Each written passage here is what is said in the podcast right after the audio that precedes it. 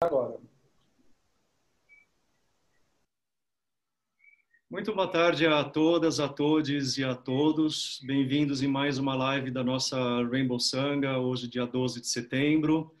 Hoje, com uma presença ilustre da mãe Adriana de Nanã, uh, candomblessista, que vai apresentar os seus trabalhos com relação à população LGBTQI+, é, intolerância religiosa e racismo também, né? Por que não falar a respeito desses assuntos que são muito importantes? É, sempre na presença dos meus queridos monges aqui, monge Kojun de Ribeirão Preto e Yakusan de Porto Alegre, ambos da ordem Sotozen, e juntamente aos demais que se encontram aqui na nossa sala e aos que estão acompanhando pela live no canal do Facebook. Essa live posteriormente vai ficar gravada no nosso canal no YouTube e é, façam as suas perguntas para que nós possamos transmitir aos participantes, a mãe Adriana ou algum outro dos monges, e fazer um grande bate-papo gostoso, é, essa conexão é, religiosa sobre o mesmo assunto que é a pauta LGBTQI+. Eu acho que é um, nós precisamos trazer o assunto religiosidade e diversidade sexual em nossa sociedade, uh, fala muito gostosa, descontraída, um grande bate-papo, né? ainda mais com os nossos irmãos de matriz africana, que a gente tem uma, um carinho assim muito especial, né? Então, uh, mãe, seja muito bem-vinda, uh, pedindo as bênçãos a todas as ancestralidades, como vocês costumam dizer, eu acho que o budismo também, acho não, o budismo pensa muito na ancestralidade, na tradicionalidade, né? Então, sinta-se bem-vinda, muito obrigado pelo seu tempo disponível nesse sábado à tarde, igualmente aos monges aqui presentes e a todos os demais. Uh, quero registrar também a presença que acabou de chegar do nosso ilustre professor Ricardo Mário Gonçalves. Muito obrigado, professor, pela sua presença. O nosso decano... Estão me ouvindo? Sim, estamos ouvindo. Estamos ouvindo. Desculpem qualquer deslize, que eu sou marinheiro de primeira viagem. Ah. Todos nós, professor Ricardo. Cada primeiro passo é uma primeira viagem, né? Uma primeira vez.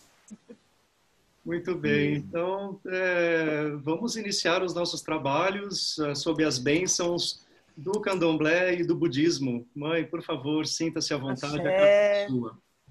A bênção de todos, todas e todes, a bênção da ancestralidade de cada um aqui presente, né? Mesmo, mesmo online, a espiritualidade é um vento, né? Então, a ancestralidade de cada um de nós aqui presente nesse encontro eu quero agradecer, eu tenho um carinho muito grande desde o nosso primeiro encontro, né, já, é, lá na Sé, na Catedral da Sé, e sempre que a gente pode estar junto, se fortalecendo, eu tenho sempre muita felicidade.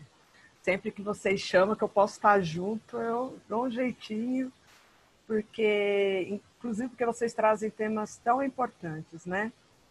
É, a discussão da questão LGBT, é, mais. Então, assim, entre é mais uma necessidade, né? A gente discutir, conversar, dialogar, porque a ignorância, né? A ignorância é o pai da violência, né? pai, a mãe da, da violência. Então, é isso. Estou feliz por estar aqui com vocês. Muito bem. É, teve um probleminha aqui que o Face parou de transmitir. Parou? Então, eu não sei porquê. Ele deveria. É... Será que é a internet? Eu mandei agora uma mensagem para o Ícaro, justamente. É, sobre... eu ia mandar, estava escrevendo agora para o Ícaro também, porque eu estava com a página da Rainbow aberta e, não estava achando é, transmissão. Estou procurando aqui, não, atualizando a página e não vem. Eu também é, não vem. É isso. Ah, tá. Eu, eu acho que, que não apareceu nada do que você falou. E tem uma coisa também, Jean, porque aqui ele está mostrando só que está gravando. É, pois é, Quando ele está ao vivo, ele cima. mostra que está ao vivo. É. É. Não Pode tá ser isso. ouvido. Foi isso que me chamou a atenção, na verdade, porque fica escrito ali em cima. Ah, Desde o começo não apareceu. Bom, eu Agora sim. Agora sim, gente. falar- Agora sim? Agora sim. Aparece aí pra mim? Agora aparece. Ah, Pra mim acabou de aparecer. Dei um F5 e tá tudo certo. Vai rolar um Ah. eco aqui e deu. Aham, certinho. Ah, Certinho? então tá. É, para mim aqui ainda parece travado. E aqui no, É. no, no Zoom não aparece escrito mais lá em cima como aparecia antes. É, é que eu tô na página da Rainbow, aparece na página da Rainbow. Ah, que é o Tudo que importa. estamos falando agora. Isso, Ah, então estamos ao vivo. exatamente. Quanto a assim. mim, eu estou ouvindo tudo e vendo tudo. Isso aí, professor. É o que importa, professor. Exatamente. Perfeito. Agora sim. Agora sim, está mostrando Ah. aqui também. Tá. Bom, falhas técnicas, desculpem os imprevistos. Acho que agora sim, né? É, tá indo. Tá lentinho, mas tá indo. Ok. É. Uhum. Muito bem. Agora sim. Estamos- agora sim, estamos ao vivo aqui nesse encontro interreligioso entre o candomblé e o budismo. Desculpe-nos ah, essa falha técnica de transmissão. Hoje nós recebemos a ilustre presença da mãe Adriana de Nanã, candomblecista, mulher negra, militante da causa LGBT, intolerância religiosa, racismo, e juntamente com os meus irmãos Monge Kojun e Yakusan, da Ordem Sotozen, e a ilustríssima presença do professor Ricardo Mário Gonçalves, da Ordem Shinotani, e ah, juntamente comigo da mesma ordem. E agora sim, vamos para o nosso bate-papo, né? Perdemos aí alguns minutos, mas sempre é tempo. Então, mãe, por favor, sinta-se à vontade novamente. Desculpa se pudesse apresentar quem está no Imagina. Bom, eu sou a Adriana, e a Adriana de Nanã, do Ilha Nanã, fica aqui na Zona Leste de São Paulo. Sou membro da Frente Interreligiosa Dom Paulo Evaristo Ardes. Também faço parte do Conselho Político da Ocupação Cultural de Rolu, é, ativista pelos direitos humanos há mais de 20 anos. Comecei no hip hop nos anos 90 e nunca mais parei. E aí onde às vezes as pessoas perguntam, né, com relação quando eu falo, é gente, eu sou hip hop, independente de qualquer coisa, que é o jeito hip hop de ser e defender a humanidade, né? O jeito de ser, e acho que é o jeito preto também de ser, quando a gente se refere a ser hip hop. É isso. Muito Essa bem. sou eu. Um pouquinho de mim. Os monges gostariam de jogar a primeira peteca nessa conversa? Eu gostaria de dar o pontapé inicial, pode ser? Por favor, Sim. Sensei. Bem, para quem não me conhece, eu sou Ricardo Mário Gonçalves, historiador e ministro do Dharma da Ordem Otani de Budismo Shin. Estou muito feliz com essa oportunidade de participar desse trabalho. Né? Agora, inicialmente, o que eu gostaria de relatar para vocês é que talvez eu tenha sido pioneiro no encontro entre budismo e candomblé.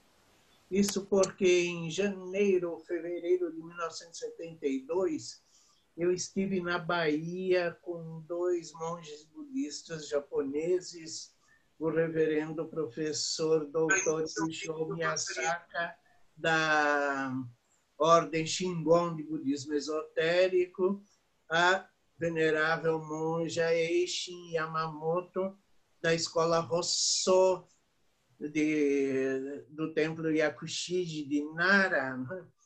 e graças aos bons ofícios do Dom Abade do Mosteiro de São Bento de Salvador, Dom Timóteo Amoroso Anastácio grande amigo do candomblé e personagem de um romance de Jorge Amado denominado Sumiço da Santa, nós pudemos visitar uma casa de candomblé, a casa da mãe de santo Senhora.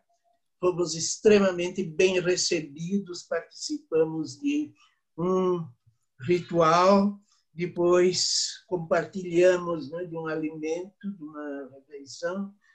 Esse talvez tenha sido o primeiro contato entre budismo e candomblé no Brasil. Em segundo lugar, eu gostaria de mostrar para vocês aqui uma publicação que saiu no Japão em 1976, um livro de um antropólogo, Suzuki Ichiro. O título é Brasil no Kokujimikyo, Brasil no Kokujimikyo, ou seja, o esoterismo negro no Brasil acredito que foi a primeira vez que as religiões afro foram apresentadas no Japão. Isto foi editado pela editora Daisambun Mei, ou seja, editora Terceira Cultura, ou seja, uma editora budista. Então, houve uma editora budista editar o primeiro livro sobre religiões afro-brasileiras no Japão. Né? Esses eram os dois pontos que eu queria colocar para os queridos irmãos nessa, nessa primeira reunião em que eu tenho o privilégio e o prazer de participar. Ainda mais um ponto. Eu também fui pioneiro de História da África na Universidade de São Paulo. Em 1965 foi criado o curso de pós-graduação em História e o meu catedrático, o professor Eurípides Simões de Paula, resolveu dar um curso em nível de pós-graduação de História da África. E eu fui um dos primeiros a concluir esse curso. Eu fiz um trabalho de conclusão de curso, foi uma pesquisa sobre as navegações chinesas no Oceano Índico no século XV e os primeiros contatos entre a China e a África. Então, são pioneiros né? Também no, no caso da história, particularmente da história das relações entre o mundo africano e o mundo oriental. Então, é um grande prazer estar aqui e faço um gachó em homenagem a todos vocês que estão participando. Amanda. Amanda. Riquíssima contribuição do budismo para com as religiões de matriz africana. Fantástico, professor Ricardo. Muito, muito obrigado pela, pela sua apresentação, sua exposição. Acho que isso é fundamental, né? essas pontes é, religiosas entre o extremo oriente e o nosso extremo ocidente aqui é muitíssimo, muitíssimo rico. É, bom, eu vou lançar a primeira peteca. Yakusan quer lançar? Não, pode lançar. Tem uma perguntinha já para a mãe Adriana. Eu peço licença, Kojun Sensei e Jan Sensei. Ah, é que, por um acaso, há pouco tempo, eu fiz uma live com uma Yalorixá de São Luís. E uma das discussões que a gente fez bastante, aí eu pergunto para a mãe Adriana, é acerca de uma coisa que eles falam muito, que é, é, a, é a, estigmatização do homem negro. E aí eu estou trazendo a perspectiva para o homem negro gay, porque eles falam muito do macho alfa gay, né? É que mesmo a religião de matriz africana sendo inclusiva, uma coisa que a Lorixá apontou é que às vezes dentro da comunidade ainda tem um certo rechaço exatamente para o homem negro que tem um comportamento mais queer, né? Que, enfim, que é, é, é, é queer. Então eu queria perguntar para a minha Adriana como é que ela lida com isso, uh, vendo no caso né, o olhar do, desse homem que às vezes é estigmatizado, porque a gente sabe que pelo racismo estrutural, inclusive, ele é hipersexualizado muitas vezes, assim como a mulher Exato. negra, né? Sim. Exatamente. Olha, é, assim, você abordou todos os pontos, na verdade, do, do problema, né? Porque quando a gente fala de racismo, um racismo estrutural, não tem como. Porque, assim, tudo o que é ruim, por exemplo, você tem. O Brasil é o país que mais mata mulheres no mundo. E aí a maioria, aí vamos ver que mulheres são essas. A maioria são mulheres negras. O Brasil é o país que mais mata a população LGBTQI. Aí vamos olhar a cor dessa população morta. A maioria é negra. E aí, em todas as áreas, né? Polícia que mais mata e por aí vai, e sempre é, a principal vítima é a população negra, em todos os quesitos. E aí, é, você coloca muito bem quando fala dessa questão da hipersexualização do corpo negro, né? Lembrando que há 500 anos nós é, fomos objetificados, desalmados e transformados em produtos, em produtos em todos os sentidos, não apenas na mão de obra para trabalho, mas também do uso dos nossos corpos para satisfazer os prazeres sexuais e dos, todos os prazeres mais humanos e é, inumanos, né? É, possíveis com os nossos corpos. E, e, é uma questão onde, a, por exemplo, o maior número de mulheres vítimas de é, violência sexual também é a mulher negra. E, e aí, se você olhar, a gente tem nessa construção onde o homem negro ele era escolhido e era valorizado a sua virilidade, que na verdade muito vinculado à força física, mas também o fato de ser um bom reprodutor, porque nós éramos gado. Nós éramos gado. É, e a mulher também a mesma coisa. E além de, né, a, a sinhazinha não, não tá, né, tá de balaio fechado hoje, eu vou me resolver na cozinha, sempre, né? E, e até uma coisa que quando é, que eu chamo a atenção, que no Brasil o branco, às vezes, para justificar, para dizer que não é racista, fala, não, imagina, eu, não sou, eu também tenho o pezinho na cozinha. E aí eu digo, olha, quando você diz que tem um pezinho na cozinha, uhum. cuidado, porque é, toda vez que tinha visita do senhorzinho na cozinha, o resultado era um estupro de uma mulher negra.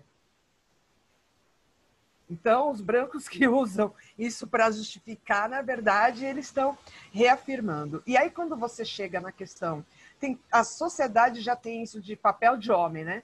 Papel de homem e papel de mulher. O que se espera de um homem e o que se espera de uma mulher, como se todo mundo passasse por uma forma única.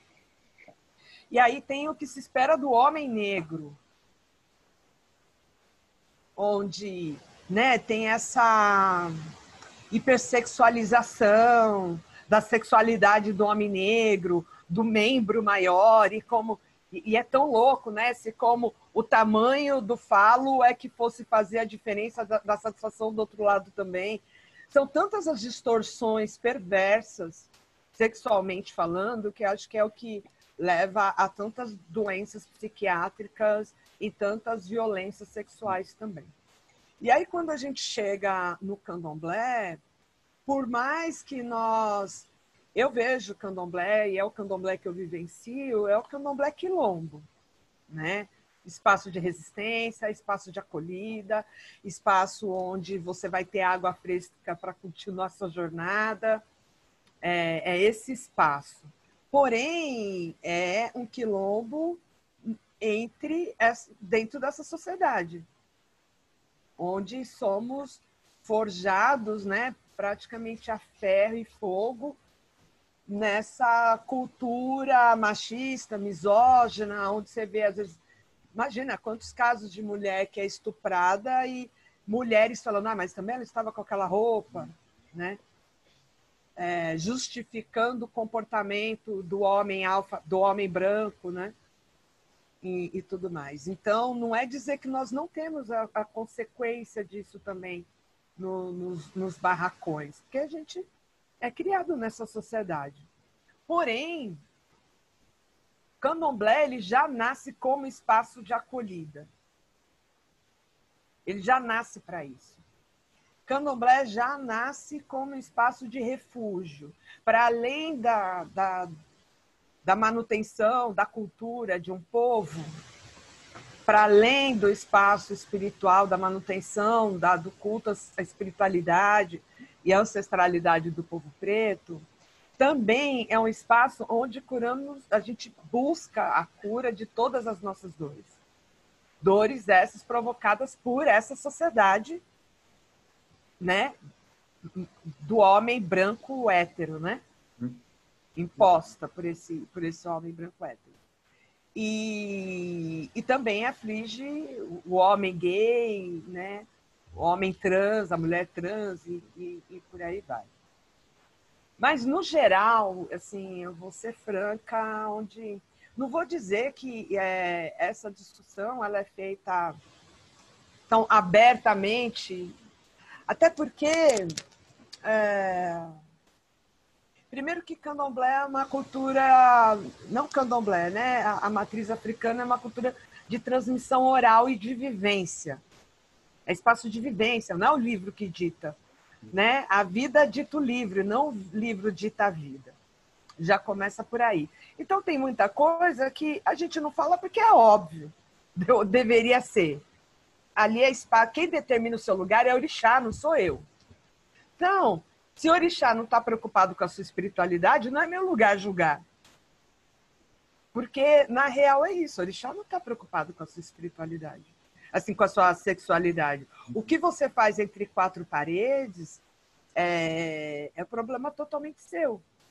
É, orixá ancestral está preocupado com regras de conduta, mas não é essa conduta moral branca cristã, né? É não roubar, não matar, não enganar, tratar bem os mais velhos, é o, é o mínimo, né? De, é, tudo que tem aí dos direitos humanos, que precisa ter um monte de estatuto, precisa ter lei, estatuto da criança e do adolescente, estatuto do idoso, a gente vivencia isso na prática, nos nossos rituais do dia a dia. É, a estrutura hierárquica é por senioridade, não é por, por título, não é pela cor da. É, entendeu? Não é por gênero. Não é por gênero. E se eu vou ser Alorixá ou não, quem determina é orixá. Porque o homem até pode. os direitos, o direito é dado na mão de, um, de uma pessoa. Porque o candomblé, o axé, é a transmissão por contágio, né? Contaminação, o axé. Porém, eu posso receber todos os direitos de uma pessoa do meu sacerdote, minha sacerdotisa, mas se eu vou me tornar ela orixá ou não, é orixá que determina. Porque se não for o meu caminho, eu posso construir um palacete, o maior terreiro, pôr mármore em tudo e não chega ninguém. Para eu tocar, para eu tocar candomblé, eu tenho quase que contratar figurante, entendeu? Para encher meu barracão. É assim que funciona. Por outro lado, às vezes, mesmo não querendo, as pessoas vêm bater na minha porta. Então, vai ali até da minha própria escolha, entendeu? É... E tem esse casamento, né, entre a minha escolha, é lógico, o meu livre-arbítrio, mas o meu caminho, que já, na verdade, desse livre-arbítrio que foi determinado, foi escolhido antes de eu encarnar. Esse caminho todo foi combinado. E percebe que tem muitas outras coisas mais importantes para se preocupar do que você vai dormir de conchinha no chão, entendeu? É, não é essa. É, as questões que são chamadas a atenção, por exemplo, relacionado a comportamentos, é, do cuidado com o corpo, que é diferente. Porque o meu corpo é a casa de orixá. É a casa da minha divindade. Então, eu guardo o preceito, que os preceitos são é, um tempo antes do dia do axé, do dia que eu vou tocar no sagrado, que eu vou pisar no meu sagrado, onde eu não faço sexo. E não importa, né? Você não deve fazer sexo, né? Não deve fazer sexo com homem ou com mulher. Eu não devo fazer sexo para manter meu corpo limpo. Eu não vou comer carne, eu não vou beber bebida alcoólica, também não vou para balada para manter minha, minha áurea, minha, meu perispírito limpo. Simples assim. É... E outras questões comportamentais é com relação ao seu cuidado. Se você. É, hoje a gente ainda tem as DSTs. É da minha responsabilidade me alimentar bem. Então também não posso sair me deitando com tudo quanto é pessoa. Uhum. Indiscriminadamente. Ah, tem meus corpos, minhas. E não é, e não estou trazendo é, moralidade cristã, de puritanismo, de ah, isso, né? Se comporte feito mocinha. Minha avó falava, senta como mocinha, mastiga como mocinha. Isso não é jeito de uma mocinha. Eu sempre fui uma moleca, né? Eu era aquela que brigava na rua, subia em árvore. É, mas quando a gente, às vezes, orixá, uma ancestralidade, sinaliza no jogo, chamando a sua atenção, é, opa, o que, que você está fazendo com o seu corpo? Onde, por exemplo, eu, querendo ou não, não importa se eu, eu sou mulher cis, né? se eu tenho útero, se eu tenho útero, eu sou um receptáculo. E o que, que eu vou permitir nesse meu receptáculo, nessa casa de orixá? Percebe que é diferente?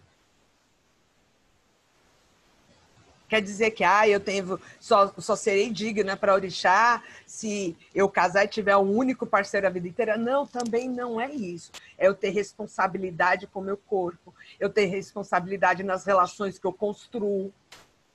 Porque é isso. E no caso do homem, sai por aí, você vai sair fazendo um monte de filho e você não vai responder, você não vai cuidar, porque você vai ser ancestral dele. E o ancestral vai te cobrar. Como você trata a mãe dos seus filhos. O orixá vai te cobrar. E, é mais ou menos isso. Ah, você é gay? Beleza. Só que você vai sair com uma pessoa aqui enganando ela, porque uma coisa é você não ter, ter um relacionamento aberto. Sabe? O que você não pode é enganar, iludir as pessoas, roubar. É, é diferente as cobranças. E outra, e não é cobrança para agradar o orixá, não, é porque ele sabe que você vai se dar mal ali na frente. E vai dar mais trabalho ter que te tirar do buraco depois. Porque a vida é ação e reação. A vida é assim, é, é o que movimenta o planeta. Se eu não fizer o movimento de puxar o ar, é movimento. Eu não vivo, não é? Então, toma a decisão de puxar o ar ou não. Por mais primitivo, por mais instintivo que seja. Porque quando as pessoas têm crise de ansiedade, com depressão, elas param de respirar, não é? Estão optando parar de respirar. O budismo, né? Tava, acho que os, os monges ali em cima estavam pensando nos preceitos, não foram? Exatamente, Exatamente. Isso, pensando em todos os preceitos. Estavam falando dos preceitos. Foi passando, é ela, ela falou um por um. sobretudo, sobretudo a questão, a gente tem um dos preceitos que é não abusar da sexualidade né, né, não, não, praticar atos sexuais impróprios, são várias as maneiras de.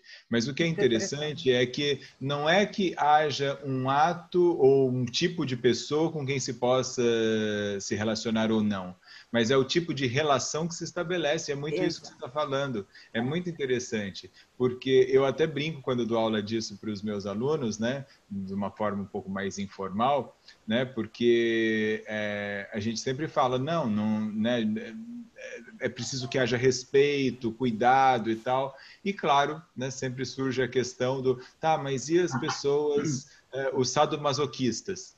Mas isso é um acordo entre eles. Eles é, e eles têm um limite deles, então não há um problema porque a dor ou, ou, ou, aquilo que é impingido ao outro é combinado. Uhum. E há um limite, né? Do que eu já li a respeito, parece que eles têm uma palavra combinada antes, que se essa palavra for dita, tudo para. Exato. Porque é o limite. E se isso é respeitado, então há respeito. Né? É. Agora, é do, do é, do desejo, de repente, sentir dor ou essas coisas assim. Isso faz parte do, do, né, do é, de, dessa, dessa relação.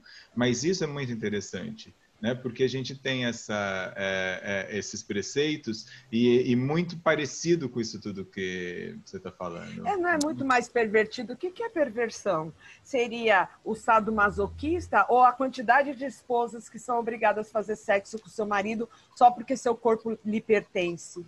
É, pois é. E a quantidade de fissuras que isso causa na personalidade, na psique, no emocional das pessoas. Quer dizer, o sadomasoquista que tem uma palavra-chave, quer dizer, eu falei, a casa caiu, tudo para? Ou o meu marido que eu falando, não, não tô bem, hoje eu não quero, eu tô com dor, e ainda assim ele insiste. O que, que é que, que é pervertir? O que é perversão, né? É, é coisa para a gente refletir com relação a isso. Eu quero dar as boas-vindas a outra presença ilustre do outro lado do planeta. Sensei Bruno Shoei, de Yokohama. Eu sou Didi. Muito obrigado. Que delícia isso. Bem-vindo, querido. Bem-vindo. Boa Prazer. tarde a todos. Infelizmente, só tenho 15 minutos, porque daqui a pouco tenho o meu ofício da manhã aqui. Mas é uma honra poder participar com vocês, pelo menos esse pouquinho de tempo. Muito obrigado. Será muito precioso. Nós agradecemos a presença. Agradecemos. São quatro e meia da manhã lá. É. Nossa. Lá. Yokohama. Exatamente. Muito bom. Muito bom. É, uh, eu queria saber um pouquinho mais, mãe Adriana, como que é a questão do acolhimento da população LGBT nos terreiros. Como que o candomblé vê? É, eu sei que nós já sabemos um pouquinho, mas para todas as pessoas que estão assistindo e se aproximando de ambas as religiões, do budismo e do, do candomblé, né? Como ah. que é esse acolhimento, essa recepção e como lidar, é, sobretudo, com as pessoas trans? Tá. Olha, é, no candomblé as pessoas são acolhidas, não só sexualidade, já começa por aí é, as pessoas. Ninguém chega bem em religião nenhuma, né, gente? Já começa por aí. Uhum. Eu costumo brincar que uhum. a, a, maioria, né? Não vou generalizar, mas digamos que só 99,9% da população. Se está com dinheiro, todas as contas pagas, com saúde, com companheiro companheira ou companheiros que sonham na vida, fazendo, realizando todos os seus projetos sem nenhum empecilho, com uhum. saúde, e a família com saúde, ninguém vai para templo nenhum, não. Não vão. As pessoas chegam com dores, ou seja, doença física ou doença emocional, psíquica, é, espiritual. É... Então, as pessoas são acolhidas. Aí, é... E aí tem a convivência na comunidade, porque o candomblé é uma religião comunitária e coletiva, né? Candomblé não se faz nada sozinho. Não se faz nada sozinho. Tudo a gente depende de alguém. Onde mostra que onde é obrigatório, né, o exercício da humildade de você lembrar que você sozinho não é nada. É, aí a outra questão, no que tange mais né, a, a, essa questão da sexualidade, e é muito interessante, porque é, o candomblé, as religiões de matriz africana, são demonizadas em tudo quanto é sentido. E aí o fato do acolhimento, onde o fato de não ter essa cobrança, não ter uma normatização de comportamento sexual, sempre foi muito presente Ó, quantos sacerdotes gays nós tivemos e temos, né? Babalorixás, é, e alorixás também, essas já menos declaradas, na verdade, é, até porque a mulher ela tem uma coisa, e a questão da mulher preta também, é, e quando chega no ofício do, do sacerdócio mais ainda, a gente já tem essa da dedicação da vida no cuidado, né? É, e aí, quando está no sacerdócio, tem muitas mulheres que passam quase toda a sua vida sozinha, e criando e cuidando né, do, dos filhos do mundo, às vezes dos próprios filhos. Às vezes não quer dizer que não tiveram relacionamentos, não quer dizer que não sinta falta, mas quando a gente declara, né, quando falar muito da solidão da mulher negra, está muito ligado a isso, né? Não é o fato de não ter um príncipe encantado, é dessa solidão de, né, de ter que cuidar do mundo e não ter quem cuide de si e tal. É, mas tem também, é, é, é sabido. E também a, a, a, questão da mulher lésbica também é algo. É, é, é porque a, a, sociedade vê como fetiche também, né? Muito, né? É, então, onde também não é tão é, demonizado essa questão. Mas o homem gay sempre foi muito presente. O homem e o fato da gente acolher todo tipo de gente, a gente não acolhe por é, a gente, se você chega, chega, bater um morador de rua, a gente vai pôr para dentro. Não tem, vamos lá, vai tomar banho, fulano vai pegar um prato de comida, Beltrano vai ver lá no quarto se tem uma roupa. É, nós somos, é assim. A gente não cuida de quem não quer ser cuidado. Se a pessoa bater na porta e quiser ser cuidado, então, é a prostituta, é, e eu falo assim porque assim tem, tem os termos hoje em dia politicamente corretos, né? Do é, as profissionais do sexo. Porém, quando querem magoar e ofender, chamam de prostituta, não é assim? Pois nós acolhemos a prostituta. É, nós acolhemos o travesti, o trans, que inclusive é, são orientações sexuais que, devido a todo todo o preconceito e toda a perseguição, é, muitos não conseguiram é, desenvolver carreira e para muitos que são jogados na rua, às vezes na adolescência, só sobra a prostituição. E por muitos anos, é, o candomblé também foi associado de, ah, é coisa de viado. Olá, né? Bando de pervertido.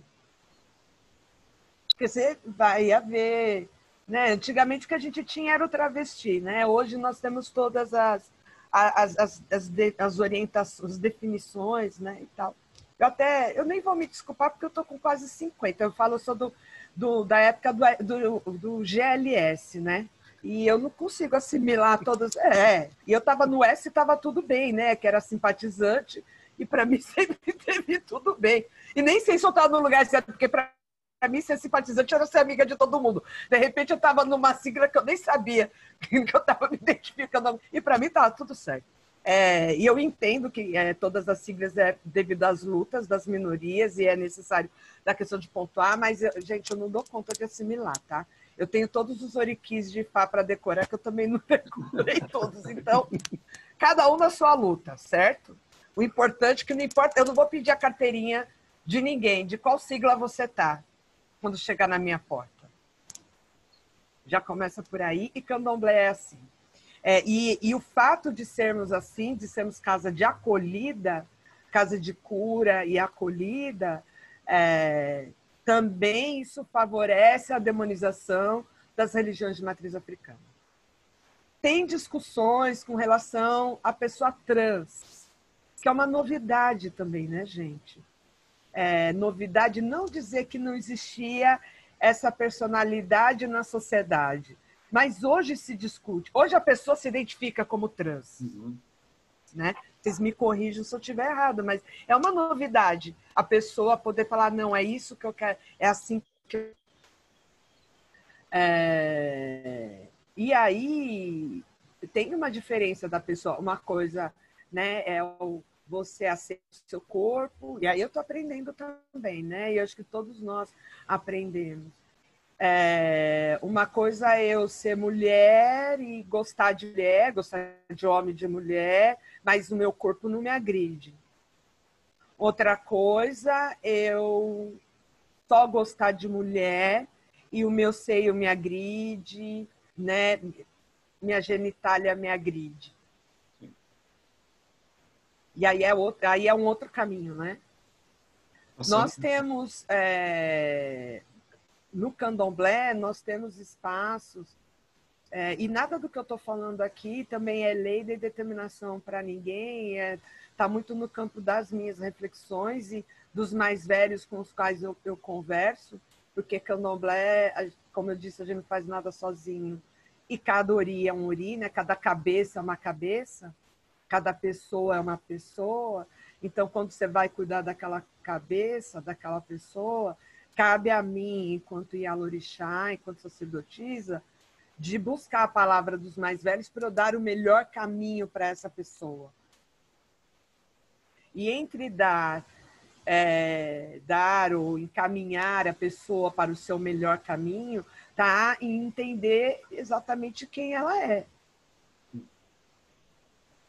E nós temos oráculo também, né, gente? Nós temos oráculo. E nós cultuamos Ori. Ori significa cabeça. É, cabeça essa, ori seria essa cabeça, simplificando bastante, tá, gente?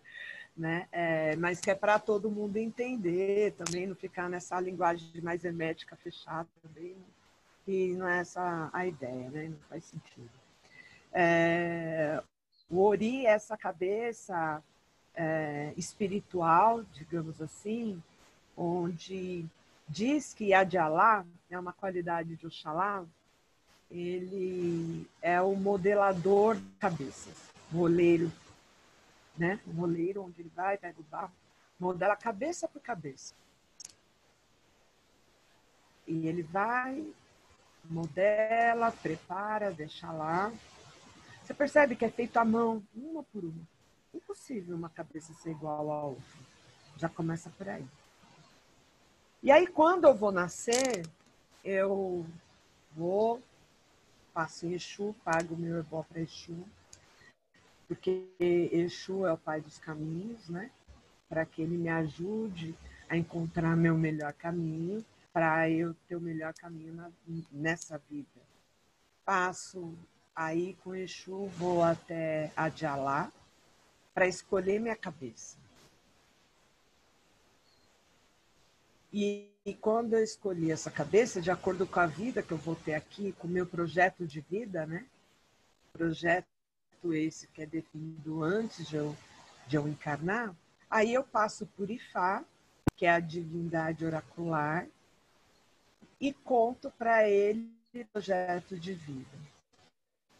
Olha, eu vou nascer num corpo de mulher, mas eu sou um espírito, eu sou uma eu sou um homem, sou uma energia masculina, né? Porque não é eu sou um homem, eu sou uma energia masculina, vou nascer num corpo de mulher, vou passar por, vou nascer em tal família,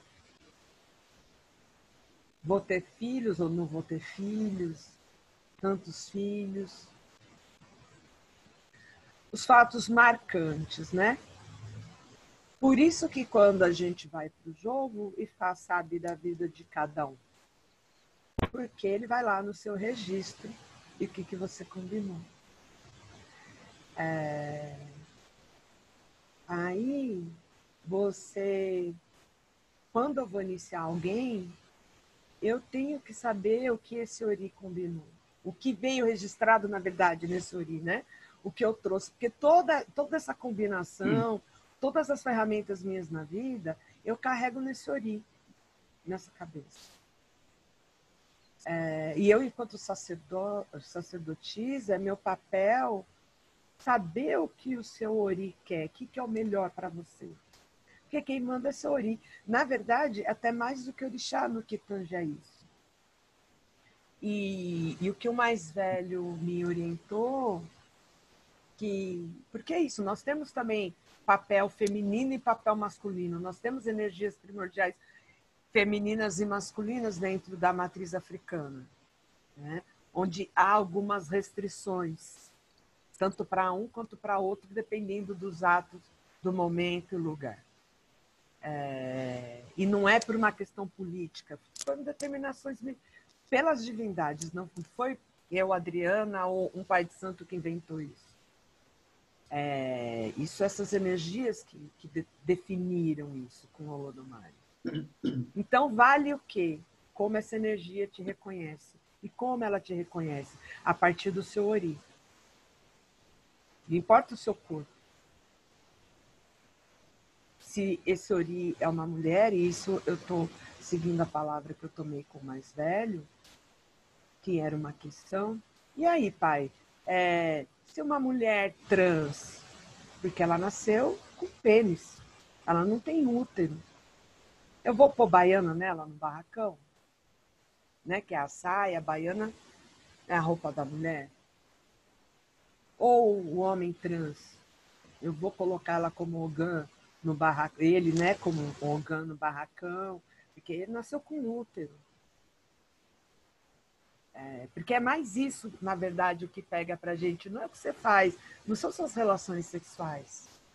E é por uma questão de segurança para eu não ofender as divindades, é mais é para eu te dar um bom caminho, não, não adianta eu agradar seu ego e te prejudicar. Entendeu? Eu quero que você tenha um bom caminho. E eu acho que tudo quanto também é conversado e dialogado, porque, gente, é... quando a gente. Se eu não sei, eu falo para os meus filhos, gente, que é isso? Pode chegar uma pessoa com uma demanda, com uma orientação tal, e olhar, e às vezes no jogo eu não saber. Porque Exu e Ifá trabalha com a minha sabedoria também.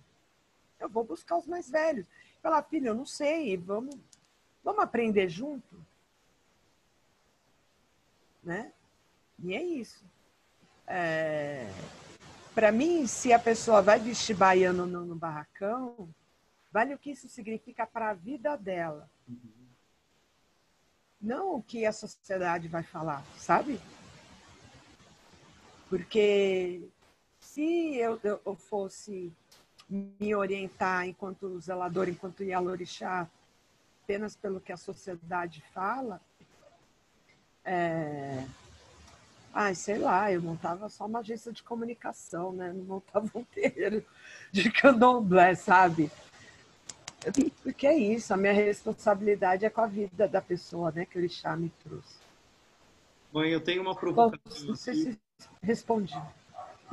Foi foi maravilhoso. Eu só tô, só tô vendo elogios aqui na, nos comentários do, do Face, mas eu tenho uma provocação aqui que eu acho que é muito importante a gente trazer para ambas as religiões, Sim. porque ele, ele condiz tanto com. É, deixa eu ler primeiro.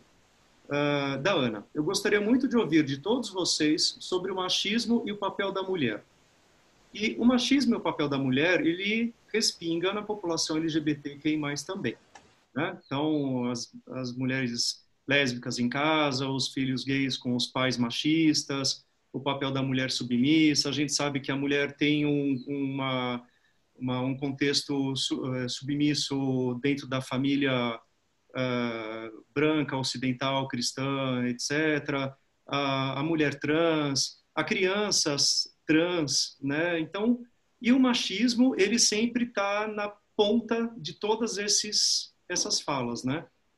Então, essa foi a provocação que nós recebemos agora. Quem vai responder primeiro? Porque é para todos nós, eu pergunto, é viu? É para todos nós, exatamente. É para todos nós. Vou esperar vocês. Monges. Não, nossa, todo mundo com medo. Vamos, monges. Vamos lá. É... Acho que é, é, interessante porque é uma coisa que a gente sempre comenta, né? É, essas questões não são bem questões no budismo, né? É, embora elas apareçam também em alguns momentos, em alguns textos, algumas coisas, de maneira geral, né, pelo menos o budismo que a gente pratica, né, é, isso não é para acontecer. Embora a gente saiba, mesmo dentro das ordens, há certos machismos, certas é, é, subjugações. É, então, é, na nossa linhagem especificamente, a gente tem história disso, é, né, bem próxima, inclusive, né, recente né? situações que, que nossa mestra conta.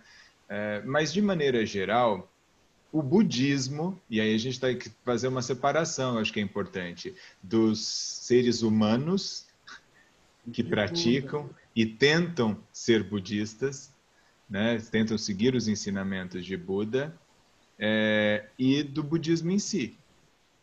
É, com, e é estranho porque não faria sentido nenhum fazer esse tipo de separação, uhum. porque o budismo são as pessoas que praticam, as pessoas que praticam são o budismo.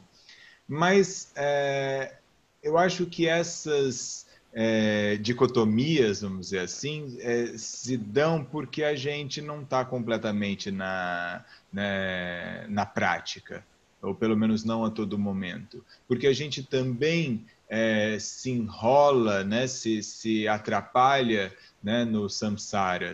A gente também se confunde, se delude, né, e acaba dando mais voz àquilo que é, é uma herança cultural, social, etc., do que efetivamente aquilo que Shakyamuni Buda diria.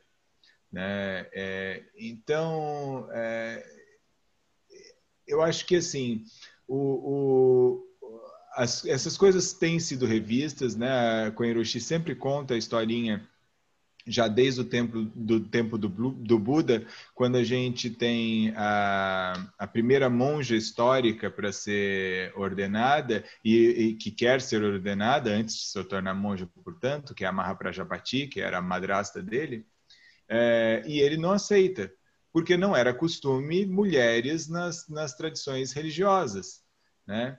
E né, esse, é, essa situação né, é, perdura por algum tempo. Mahaprajapati sempre à margem ali, mas esperando a, a, é, a ordenação e ele negando. E um dia, né, a, a Nanda, o atendente do Buda, né, a vê na, na, num lugar, né, perto, na entrada do lugar onde ele estava, né, é, dando um ensinamento. E nesse ensinamento ele fala né, da natureza Buda e de, de que todos os seres é, podem realizar o despertar.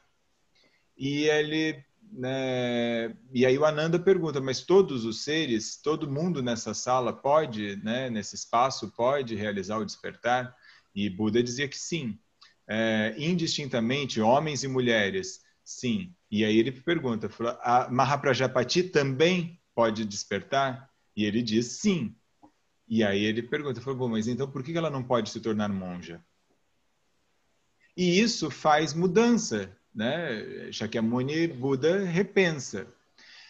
É, isso é maravilhoso porque é, nós não estamos livres, nem o próprio Buda estava, dos preconceitos do tempo dele.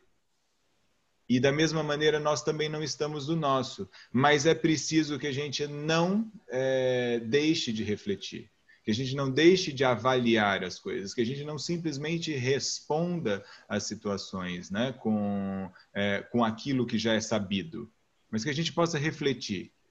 Pera, de que lugar nós estamos falando agora?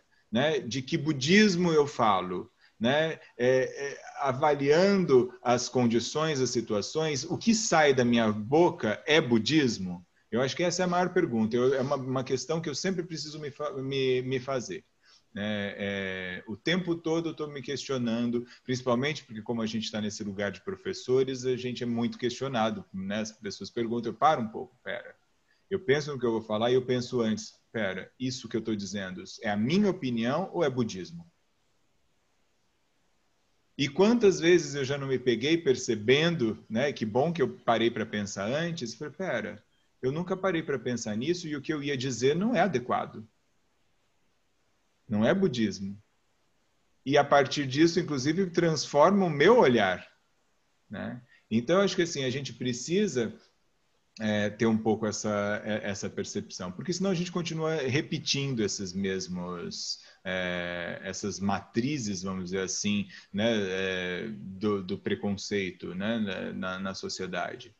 O, o lugar do homem e o lugar da mulher não é diferente, porque não há diferença né? Claro, a gente sabe que tem diferenças é, genéticas, físicas, sei lá, biológicas, mas não é disso que se trata.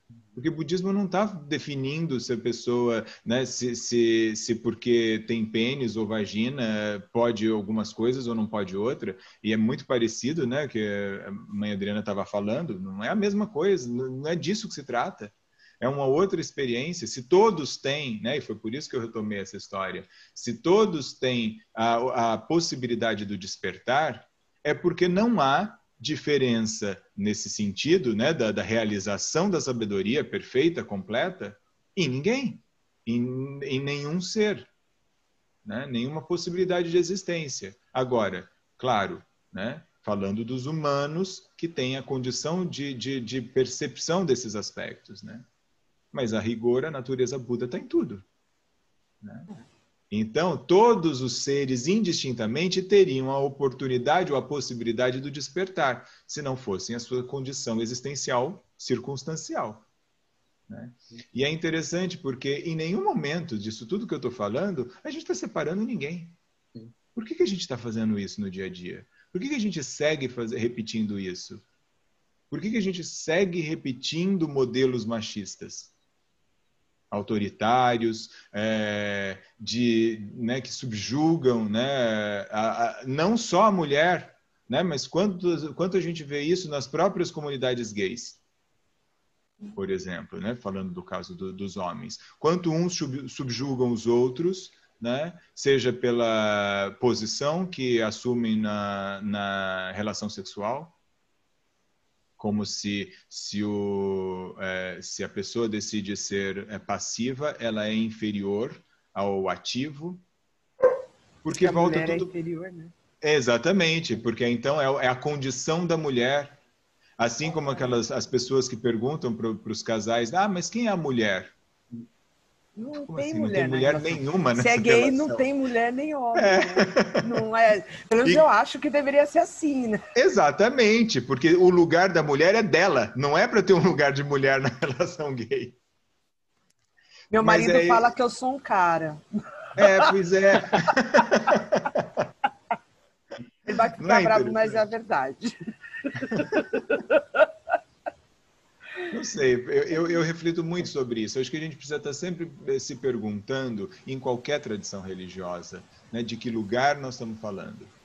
Porque, às vezes, sem querer, a gente reproduz preconceitos, reproduz, é, porque esquecemos que o lugar de fala, quando somos solicitados a falar, como sacerdotes, enfim, de, né, como, como líderes é, espirituais de quaisquer tradições, às vezes a gente esquece que nós estamos falando desse lugar e não do lugar da nossa opinião pessoal.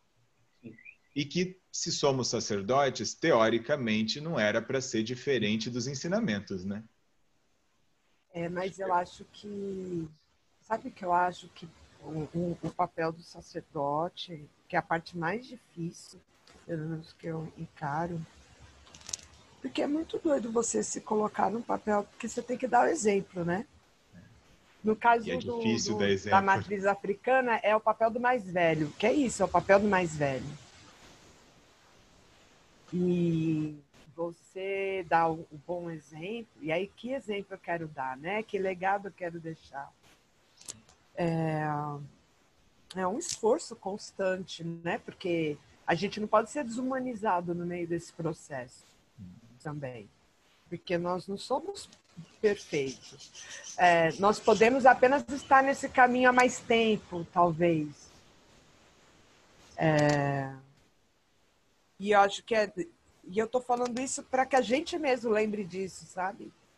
É, pelo menos um esforço que eu faço constantemente porque a partir do momento que a gente se coloca no lugar, é, nesse, porque acho que é reproduzir um pouco essa estrutura é, hierárquica de que isso, eu sou a Nanã. Eu sou a filha da Nanã. A casa é da Nanã. Que aí lê a Shelma Nanã.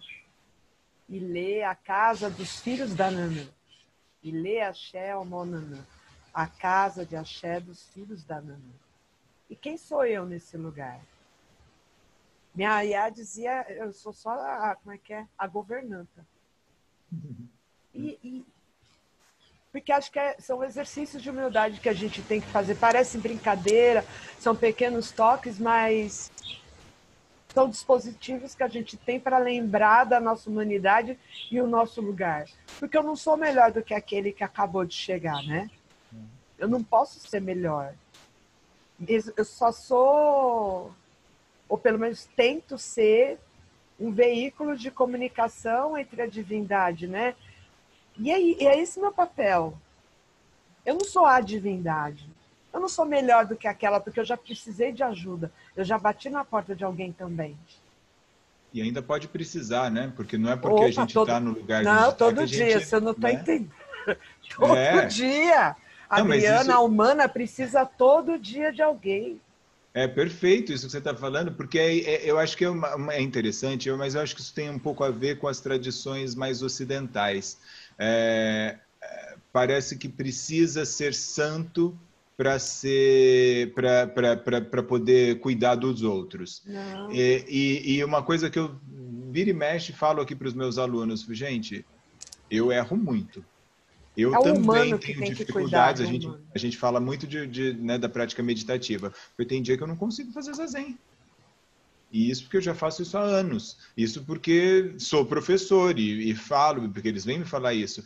Nossa, sensei, tá tão difícil fazer zazen e tal, essa pandemia, não sei o que. Puxa, é mesmo. Também tenho sentido muita dificuldade. O que, que eu vou dizer? Vou mentir? É. Eu falo, não, imagina. É. Eu sou ser isso, superior, imagina, sou seu sacerdote, não. e aí é, eu vou é. te diminuir, porque se você não está conseguindo, porque você não está fazendo direito.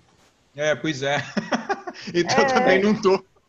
É, não. É, é, o tamanho da nossa responsabilidade, né? Da gente se é. colocar, lembrar o quão pequeno a gente é. Por isso, acho que é bem importante que a gente se mostre humano. Sim. Né? Que a gente é, lembre, porque eles esquecem. Os nossos alunos, nossos alunos praticantes, enfim, tendem a esquecer. Porque, porque admiram muito, acho que tem muitos que nos admiram, e a gente precisa o tempo todo, ó, oh, menos, calma, não também. sou isso tudo, não é? É. É... Filho de santo também e, e eu acho e eu, eu, na verdade eu puxei toda assim da questão da reflexão do interior né, né, né, porque a gente é criado nisso né eu falei eu lembro da minha avó falando senta como mocinha mastiga feito mocinha imagina isso não é jeito de mocinha como e a gente se vê reproduzindo isso com o filho Menino Ai, para de chorar chora. desse jeito. É. Engole esse choro. Homem não chora, né? Homem, homem não, não chora. chora. Para com isso, é homem. O que, que é isso? Caiu, arrancou aí três dedos do pé? Você é homem, levanta. Meu avô, quando perdeu quatro dedos, não, não chorou. Não é o que a gente faz? É, então, eu acho que todos nós, em todas as instâncias, Inclusive, o, os LGBTQI também tem, porque é um, gente, é um processo de desconstrução. Não é só o hétero que tem que fazer reflexão, sabe? Não. É, como, e se a gente vai para as questões raciais, não é só o negro que tem que se autoafirmar, o branco tem que discutir branquitude. Sim. E vocês que lutem para entender. E é isso, sabe? Para se rever.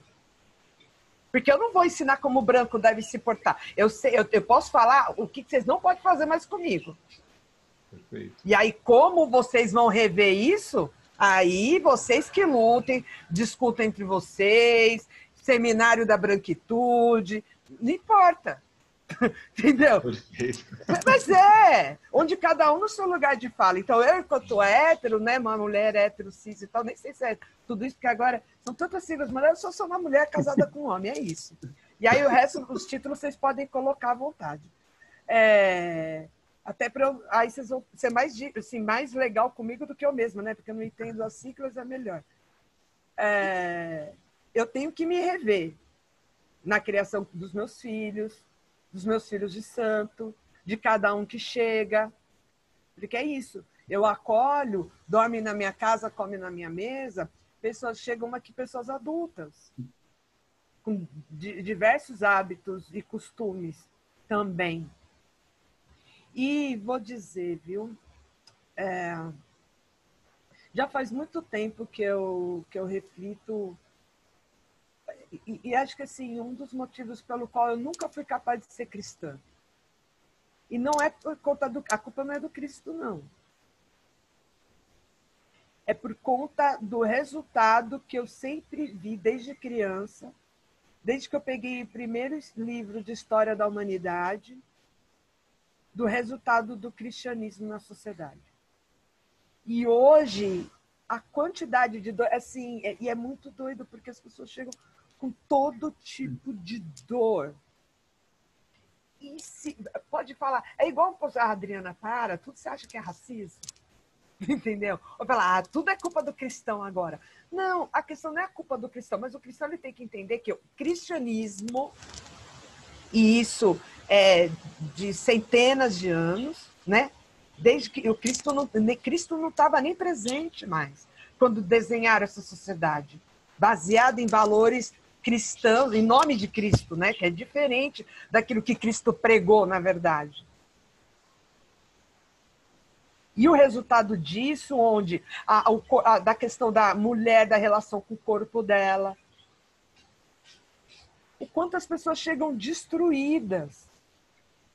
E aí, onde, acho que, onde me ajuda, na verdade, acho que é o único lugar de privilégio enquanto sacerdotisa que eu tenho, é, e que me entendam muito bem, é de ter o privilégio de ter sido escolhida para orixá, de receber todas essas dores, porque para eu conseguir minimamente dar uma palavra para cada uma dessas pessoas, eu tenho que fazer um exercício mental de entender de onde ela veio, qual a história de vida dela. Então, eu sou obrigada constantemente a sair do meu lugar, sabe? Constantemente. E é um privilégio.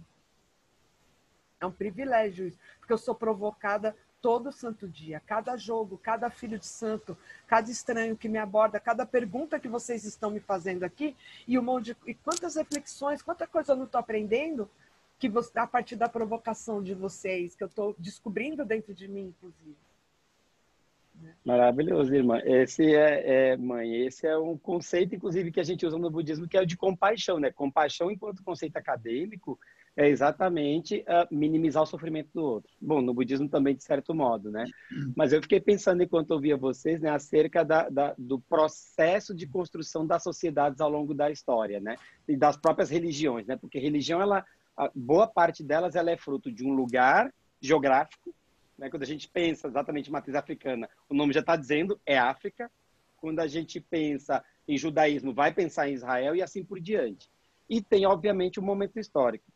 E algumas coisas já eram discutidas naquela época, quer dizer, desde a época de Shakyamuni Buda, se falar essa questão de, de repensar os papéis de gênero, chega depois passando por um bom tempo, chega em Dogen, Dogen fala que não tem masculino nem feminino, chega 2020, os pais, as mães de santo fazendo esse exercício, a gente também, e aí né, me pego perguntando, o que, que ainda falta? Falta ainda que nós somos seres humanos, né, com todas as vicissitudes possíveis, então a gente está assim, exatamente né? no lugar do aprendizado.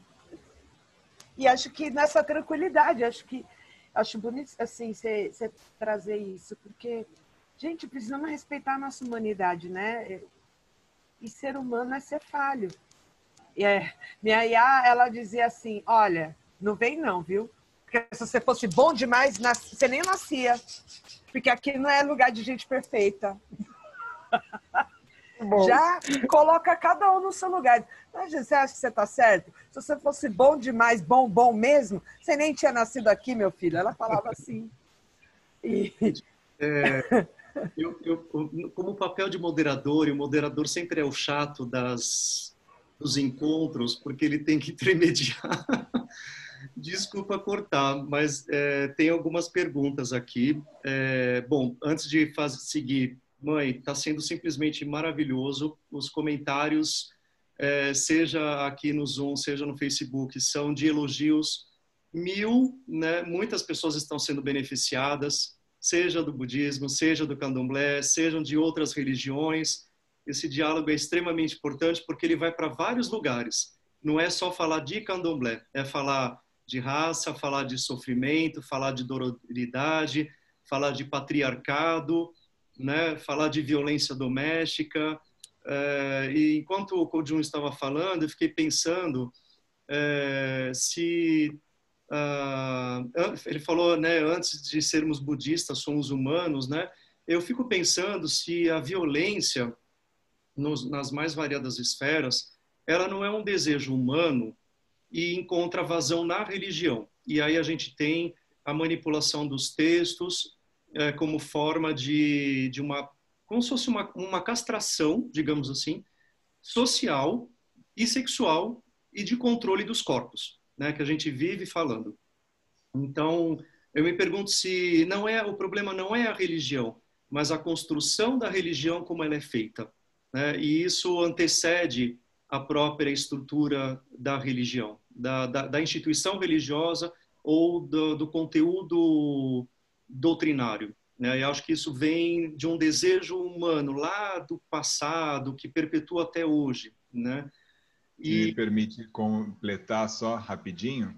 Deve. Eu acho que há muita gente perversa que se aproveita da religião para exercer perversidade. Exatamente. Então, assim, há, há, há, há é, mentes realmente doentes que fazem uso da, da, da, da religião como, como um, uma forma de controle é, e de dominação de corpos. Exatamente. Olha, eu diria, eu diria que a religião é uma faca de dois gumes. Sim. Ela pode ser usada tanto para o bem como para o mal e muitas vezes nós vemos usar ela ser usada para o mal, né? para discriminar, para oprimir, para perseguir, não é? E eu compreendo perfeitamente né, a, a importância do, do, que a mãe Adriana falou aqui há pouco, não é? que nunca conseguiu ser cristã. Né? Porque o cristianismo, na história da América Latina, foi uma arma nas mãos do opressor é? para assassinar a alma do oprimido. Uhum. Os colonizadores matavam os indígenas e os escravos rebeldes nos seus corpos, não é? e os missionários, os sacerdotes assassinavam-lhes a alma, né? roubando-lhes as suas crenças ancestrais, né? demonizando essas crenças, né? e tentando impor não é? a sua visão né, da eurocêntrica, cristocêntrica, teocêntrica. Né? Mas eu queria eh, falar um pouquinho como professor de História das Religiões, falando sobre religião e machismo. Né? Na realidade, o machismo na história das religiões, ou seja, a predominância de deuses machões barbudos e opressores de mulheres é um fenômeno religioso recente na história da humanidade.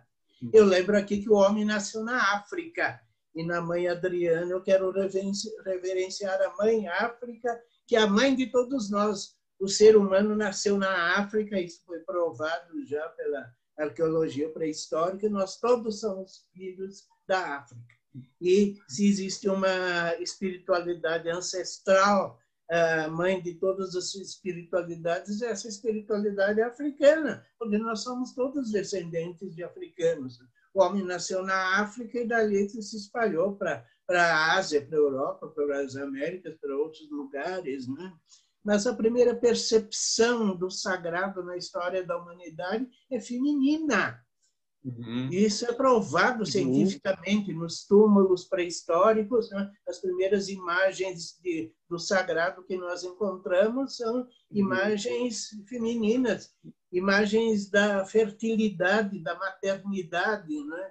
mães com enormes ancas, seios imensos, né? sugerindo então as forças da, da reprodução, né? da, da criação da vida. Né? Os, os deuses masculinos aparecem depois, né? acabam se impondo, né? acabam se impondo, né? e surgem as chamadas sociedades é, patriarcais, né? Mas o lado materno, o, o feminino, sagrado, está presente inclusive nas origens do budismo, né? Quer dizer, antes da Mahaprajapati se tornar a primeira monja e tudo mais, há toda uma série de histórias referentes ao próprio nascimento do Buda Shakyamuni. Né? Onde o Buda Shakyamuni nasceu? Num lugar chamado Lumbini. O que era Lumbini? Segundo um grande historiador indiano, Kosambi, Lumbini era um bosque sagrado de uma deusa mãe, de uma deusa da terra chamada Lumindei. Né? E vejam bem, a mãe do Buda, Maya, é chamada Maya Devi, ou seja, Maya, a deusa. Né? Então, há, digamos assim, uma fusão entre a figura, uma figura uh, humana de Maya, mãe, e de Maya Devi, ou Maya, a deusa. De certa forma, podemos dizer que o Buda Shakyamuni é um filho da deusa. É filho da deusa, por que não? É o filho do sagrado feminino, né? E daí é, bem, nós vamos ter toda uma grande evolução do budismo, há todo um, predomínio, infelizmente, né, de estruturas patriarcais, né? A comunidade monástica organizada, centrada no homem, as bhikkhuni, ou seja, as monjas terão que obedecer um número muito maior de preceitos do que os bicus, os, os monges, né? mas você nunca pode esquecer que a figura do sagrado feminino no budismo per, persiste, né? Eu queria aqui lembrar o Lévi-Strauss, o grande antropólogo francês, né? Ele fala coisas muito importantes sobre budismo que todos nós devíamos conhecer, que estão no último capítulo do seu livro Tristes Trópicos. Lá ele, ele contrapõe o budismo ao islã e faz umas comparações interessantes. Né? Quer dizer, o sábio muçulmano é um homem barbudão, de turbante. Né? Agora, a figura predominante do, no budismo é um, é um andrógeno. O Buda tem, ao mesmo tempo, características masculinas e femininas. Né? E certas divindades do budismo, como a Avalokiteshvara, o Kannon, como se diz no budismo japonês, são divindades andrógenas, né? não são nem masculinas nem femininas. Né? E nosso mestre Shinran, num hino em que ele celebra a figura do príncipe regente Shotoku, que foi o grande patrono da introdução do budismo no Japão, ele chama o príncipe Shotoku de pai e mãe. Ele androgeniza a figura do príncipe Shotoku. Né? não vê ele como um patriarca do budismo japonês, mas como patrimatriarca, né? uma figura em que se combinam a, as figuras do masculino e do feminino. Né? Então, temos que relativizar essa questão do, do machismo das religiões. Né? E o próprio monoteísmo judaico cristão ele é uma criação recente.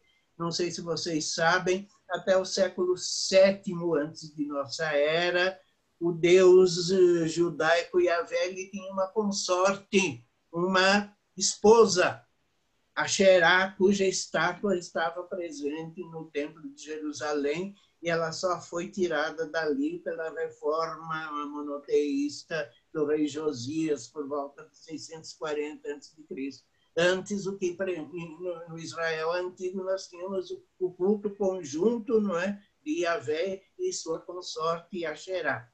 É preciso recuperar isso, não é, porque é um fenômeno histórico esquecido que começa a ser resgatado agora pela arqueologia. Então, me parece que o conhecimento é, da, da história das religiões é extremamente importante né, para esse trabalho de, de desconstrução né, de uma série de preconceitos que a gente acha que são inerentes à própria religião e, na realidade, não são. São construções recentes na história humana, né, porque centenas de milhares de anos a humanidade cultuou o feminino, o sagrado feminino. O masculino só veio depois, só veio uh, depois com a metalurgia, com a, com a criação de, de animais de montaria, tribos nômades de cavaleiros, né? E, e coisa e tal, mas as sociedades mais antigas, centradas na agricultura, como é o caso das sociedades femininas, eh, africanas, elas estavam centradas no sagrado feminino. Então, não é à toa que na sociedade africana e nas sociedades de matriz africana, a importância da mulher continua ser tão grande, inclusive nos dias de hoje, como sacerdotismo.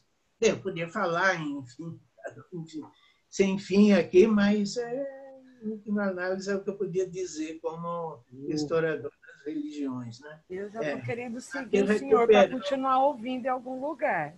Foi substancial isso, foi fenomenal. Eu estou vendo só as carinhas aqui de todo mundo concentrado. Hum.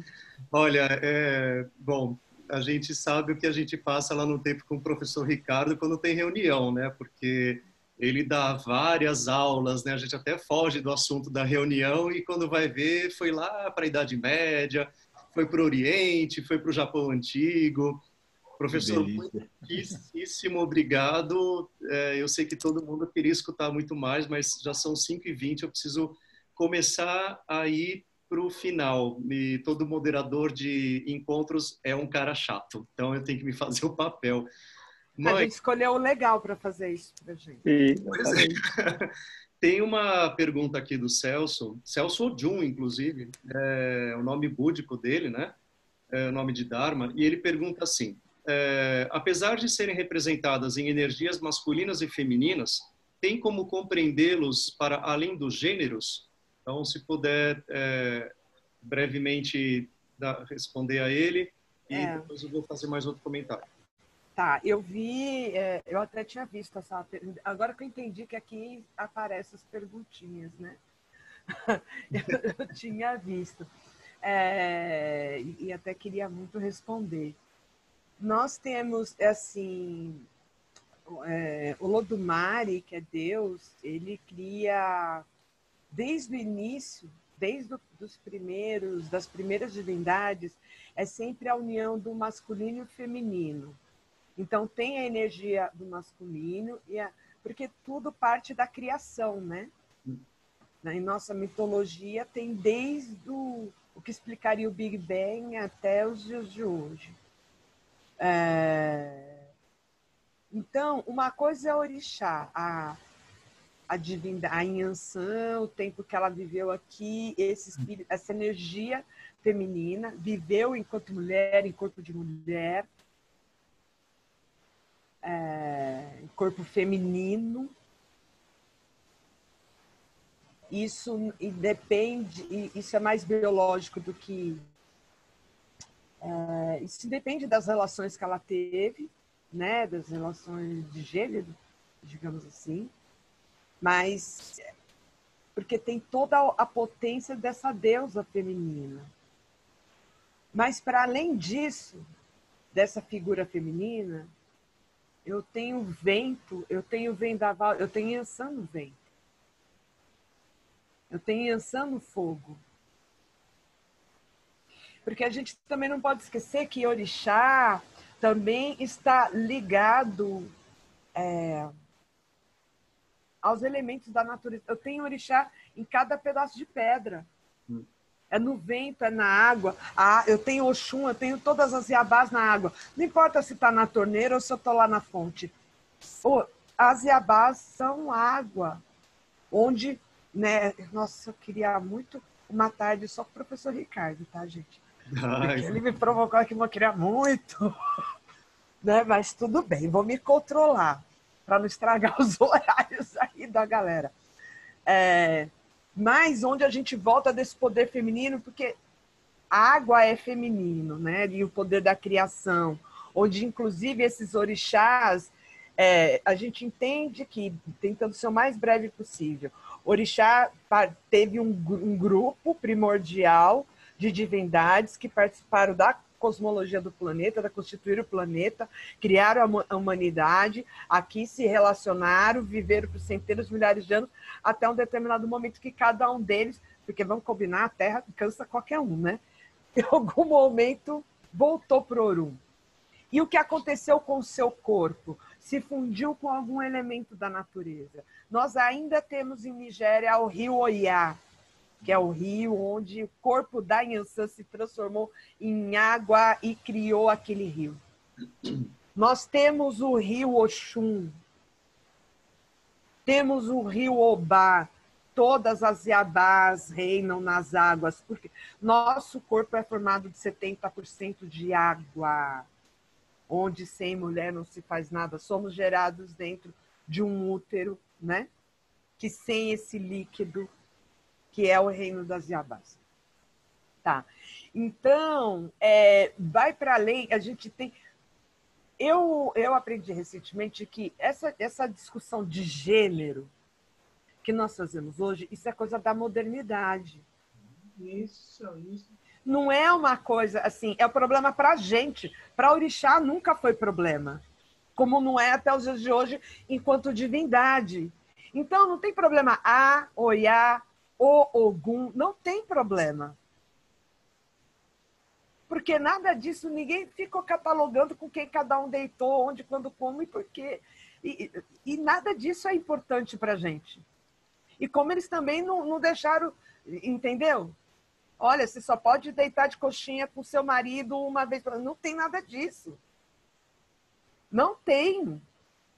Então não tem problema. Às vezes, e, e para mim, do meu ponto de vista, o que é um problema é, nessa discussão moderna de gênero, aquelas figuras que não necessariamente é tão masculino ou tão feminino, mas ainda assim são energias primordiais masculinas, como, por exemplo, Logum Edé, vou dar um exemplo. Ele é filho da, da, da Oxum, de um grande sagrado feminino, da gestação e tudo mais, com Oxóssi, que é o sagrado, o provedor, o grande caçador. E aí, esse príncipe, esse filho que é o junção, todos nós, a gente carrega defeito e qualidade da mãe e do pai. E Orixá não é diferente. Então, Logum Edé, inclusive, ele é herdeiro, ele é herdeiro de Oxum. Então, ele carrega o bebê. Não quer dizer que por isso ele virou uma mulher porque está se olhando no espelho e porque ele traz a fe... ele traz o porque é isso, né? Aí na nossa sociedade, Logum Edé passa a ser viado porque ele se olha no espelho e traz a vaidade de sua mãe. Porque o homem não pode ter vaidade. E eu falo viado no sentido de do pejorativo mesmo ou, né? E ele traz o, o Ofá, que também é o símbolo do reino dos Oxóssi, porque ele é o príncipe desses dois reinos. E aí, nas discussões de gênero moderna, aí quer falar, ai, sabe, aí quer. E aí quer transportar essa discussão, esse problema criado pela sociedade moderna, quer colocar para orixá. E não, são energias. Nasceu homem, nas... que é isso? Nasceu com útero ou sem útero? A nossa questão toda é essa para a matriz africana: é o útero. Porque você tem o poder de gerar ou não. É só isso. Você tem o poder de gerar, você pode chegar até tal lugar. Você pode fazer tal coisa. E se não tem, aí vamos ver se o orixá te... Entendeu? Porque tudo é energia. E a gente está falando de energia, não está falando de relações de gênero. Mãe, eu quero aproveitar um comentário aqui do lado, um comentário e pergunta, e depois posturar com uma outra do Rafael lá no Facebook.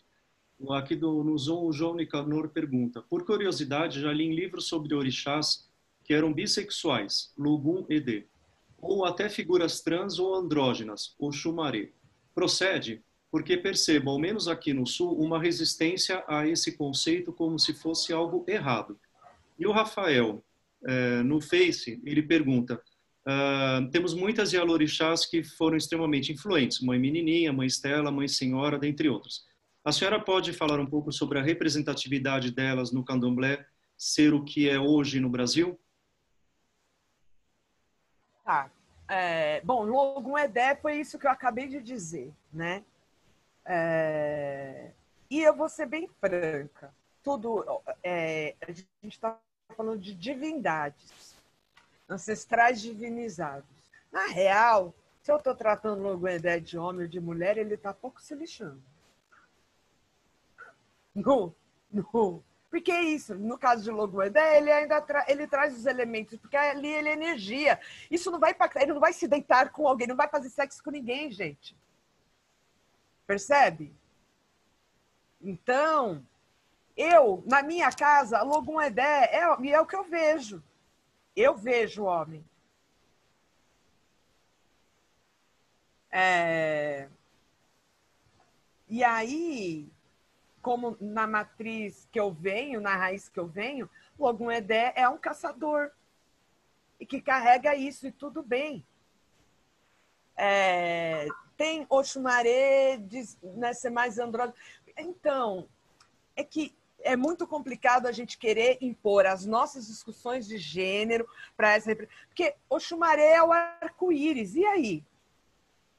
É homem ou mulher? Ele tem que ser homem ou tem que ser mulher? Ou então ele tem que ser trans, ou ele tem que ser andrógeno? Ele, ele, ele é o arco-íris. Ele é a chuva. Hoje ele é isso que ele é. Quando ele andava na terra, era outra coisa. Eu reconheço o Xumaré como, como masculino, na verdade, né? Como uma energia masculina. É assim que eu vejo que eu fui educada. É, e pode ter tradições que o tratem como uma energia feminina também. Até porque, e falar, porque também é, o chumaré é, é, é o arco-íris e é cobra também. Porque nós temos isso. Aí alguém vai. Daqui a pouco o povo vai falar: olha, esse povo gosta de zoofilia. E não tem nada a ver. Entendeu? Porque é isso, porque todo povo quer demonizar. Mas e ele é, em alguns momentos ele é uma cobra. Em alguns momentos do ano ele ele tá cobra, ele tá é Edan. E aí no panteão nós temos várias Edãs. Vamos lembrar que com, no, no navio negreiro eles capturaram diversas etnias, certo? E eu estou falando de ancestral divinizado, certo? Só que lá em África, na terra do Ogum, todo mundo é Ogum. Pronto, não tem discussão. Não importa se é homem, se é mulher, se é baixa, gordo, magro, todo mundo é do Ogum. Na terra onde é a herança é do Xangô, porque todos são herdeiros deles, simples assim, todos são de Xangô. A mesma coisa na terra do Oxum e por aí vai. Certo? Quando veio para Brasil, juntou-se tudo isso e ainda os portugueses aqui fizeram questão de pegar a maior diversidade étnica possível, inclusive aquelas com disputas territoriais, inimizades e tudo mais, para dificultar, inclusive, a organização política desses grupos. Lembrando que o Brasil foi o que mais escravizou, então ele trouxe muito mais gente do que dava conta, então eles precisavam é, acabar trabalhar questões psíquicas também, né, emocionais e tal é, gerar conflitos e tudo mais, para que ele saísse favorecido, certo? E aí, quando a gente chega aqui, eu tenho o Xumaré no barracão. Só que eu vou ser bem honesta, bem assim, correndo risco até de ser julgada por outros sacerdotes, até mesmo de matriz africana. Mas é como eu vejo na minha tranquilidade, na minha simplicidade. É, nem todos os assim, nem todas as divindades foram salvos o culto porque é, religião é o arcabouço cultural. Como vocês conseguem. Gente, quanto que vocês têm que estudar só para o budismo? Porque no candomblé é o conjunto de diversas, de centenas de tradições e de raízes étnicas. Como acho, a gente não conseguiu trazer o culto de todos. Então, às vezes, dessas Zedãs, aí da família das Zedãs, que são a cobra, não existia só o Xumaré existiam outros e que pode ter o seu herdeiro genético aqui, aqui seu herdeiro aqui hoje. E para ser cultuado e para o seu filho ser cuidado, se ele vai ser tratado ou ela vai ser tratada como chumaré, para ela tudo, tudo bem, se, se ela vai aceitar isso. Não sei se está claro para vocês. Eu não sei se. se, se porque para quem é do santo é mais fácil de explicar. E eu não sei se se essa minha explicação tá, tá é, para vocês que não são da, da matriz africana, se está inteligível, né? Isso que eu estou passando. É, então, gênero, discussões de gênero é algo da modernidade. E quando eu falo de Ogum, quando eu falo de Xangô, quando eu falo de Nanã, eu estou falando de energias antes do planeta existir. Ponto. Muito bem. Gente, é, como já são 17, quase 17h40 e Kojun tem atividade agora às 18 horas, se eu não me engano, né? E a também, então é, queria fazer assim um minuto de consideração final de cada um, é, começando pelo Yakusan, é, Kojun, é, Ricardo Mário e, e Adriana para fechar, mas assim, um minuto cada um, senão a gente extrapola o tempo, por favor. Na verdade, é, eu vou, já que viu que eu vou pedir licença, porque foi o Jean que pediu para falar a primeira coisinha breve. Na verdade, assim, vocês perceberam que tem tanta riqueza né, no que a mãe Adriana traz e, no, e, na discussão em si, que na verdade tem que ser feito um fórum da Rainbow Sanga, viu, Jean Sensei? Acho que fica a sugestão, talvez, de ter várias lives uh, uhum. para retomar diversos aspectos, porque eu acho que só uma, um momento como esse não dá conta de tão incrível que foi e realmente assim só agradecer e que, bom, espero que tenha beneficiado inúmeros seres, né? E eu tenho certeza que, que beneficiou. É isso. Sim, eu acho que pode ser um novo modelo de eu pegar um, um tempo, aí sim a gente bloqueia duas, três horas, né, com, com módulos e com intervalos, e aí a gente, sem dúvida, vamos, vamos criar. Obrigado, Yakusan Sensei. Kojun. Vamos lá. Bom, eu, na verdade, quero agradecer a oportunidade, mãe Adriana, de, de ter podido estar um pouquinho com você, te conhecer e aprender, né? É uma delícia. E é engraçado porque é, é tão próximo da gente, mas essas. É, justamente o que a gente falou, né? esses preconceitos todos nos afastam tanto. E tudo que você foi falando, eu fui fazendo tantas associações com o budismo né, da maneira como vocês conduzem vários aspectos, né, do que você estava descrevendo aí, de como funciona dentro do, né, do, do, terreiro, né, de como, como se relacionam. Eu falei, gente, mas isso é tão budista. Então, quer dizer, em muitos aspectos, claro, temos também algumas diferenças, mas de maneira geral é tão próximo. Né? E por que, né, mesmo que a gente fica separando? Enfim. Então, eu queria agradecer né, essa oportunidade. E né, como o Yakusan falou, que muitos possam se beneficiar. Muito obrigado pelo seu trabalho, pela sua prática. Muito obrigado. Ricardo, você. O Ricardo quer falar. É. Bem, eu ouvi atentamente tudo que a mãe Adriana falou e, e foram coisas extremamente importantes. À medida que a mãe Adriana falava, eu ia traduzindo a sua fala na minha cabeça em conceitos da ciência das religiões, em conceitos universais. Quer dizer, tudo isso que está presente na sua tradição africana está presente com outros nomes e com outras formas em outras tradições espirituais, budismo inclusive. Na ciência das religiões nós chamamos isso de arquétipos ou figuras arquetípicas. Né? Então você falava no Chumaré, é, é, é, é um arquétipo andrógeno, e por aí vai. A gente podia passar o dia inteiro discutindo, eu ouvindo você e traduzindo a sua fala em, em conceitos de ciência de história das religiões. Eu aprendi muito com você, agradeço muito, né?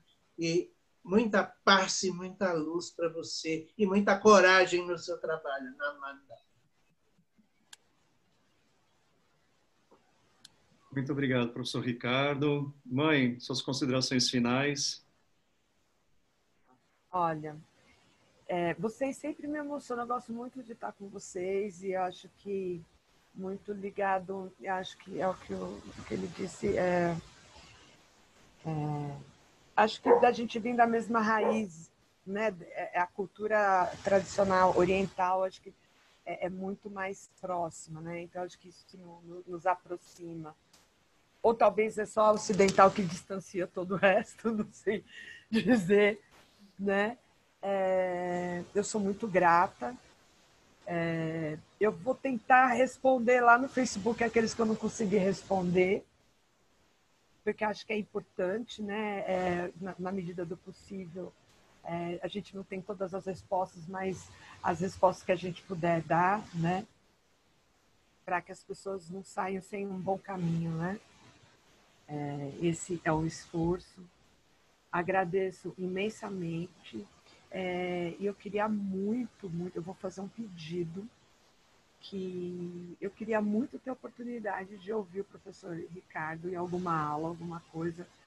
É, história, é, história da humanidade é o que manteve minha sanidade mental na minha infância, por eu ter crescido como um peixe fora d'água.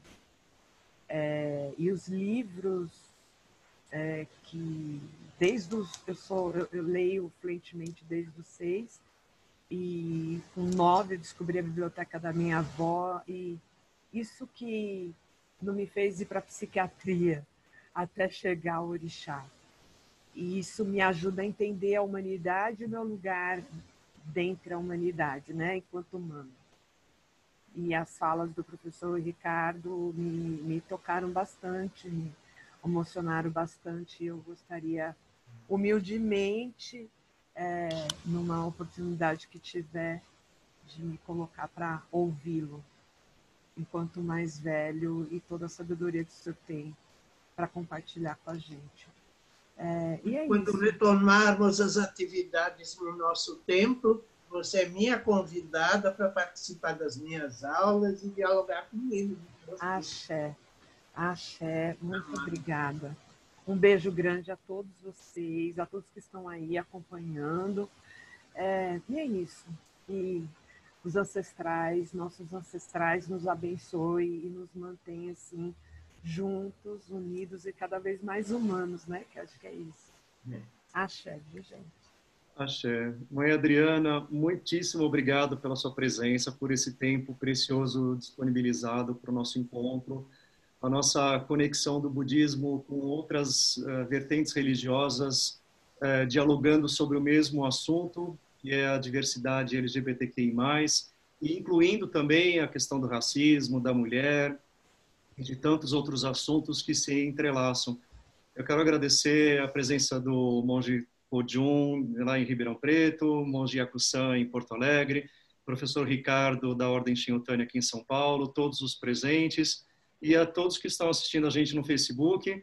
Muito obrigado pela presença. Essa live vai ficar gravada no nosso canal no YouTube, Rainbow Sangha, e ela ocorre a cada 15 dias, sendo que uma delas é sempre um convidado de outra vertente religiosa para dialogarmos nesse mesmo aspecto.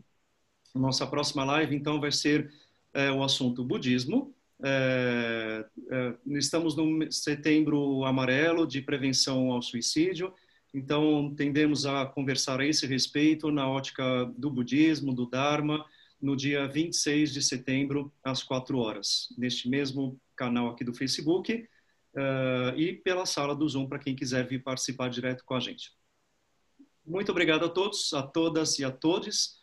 Um excelente fim de semana. Cuidem-se e até a próxima vez. Muito obrigado, gente.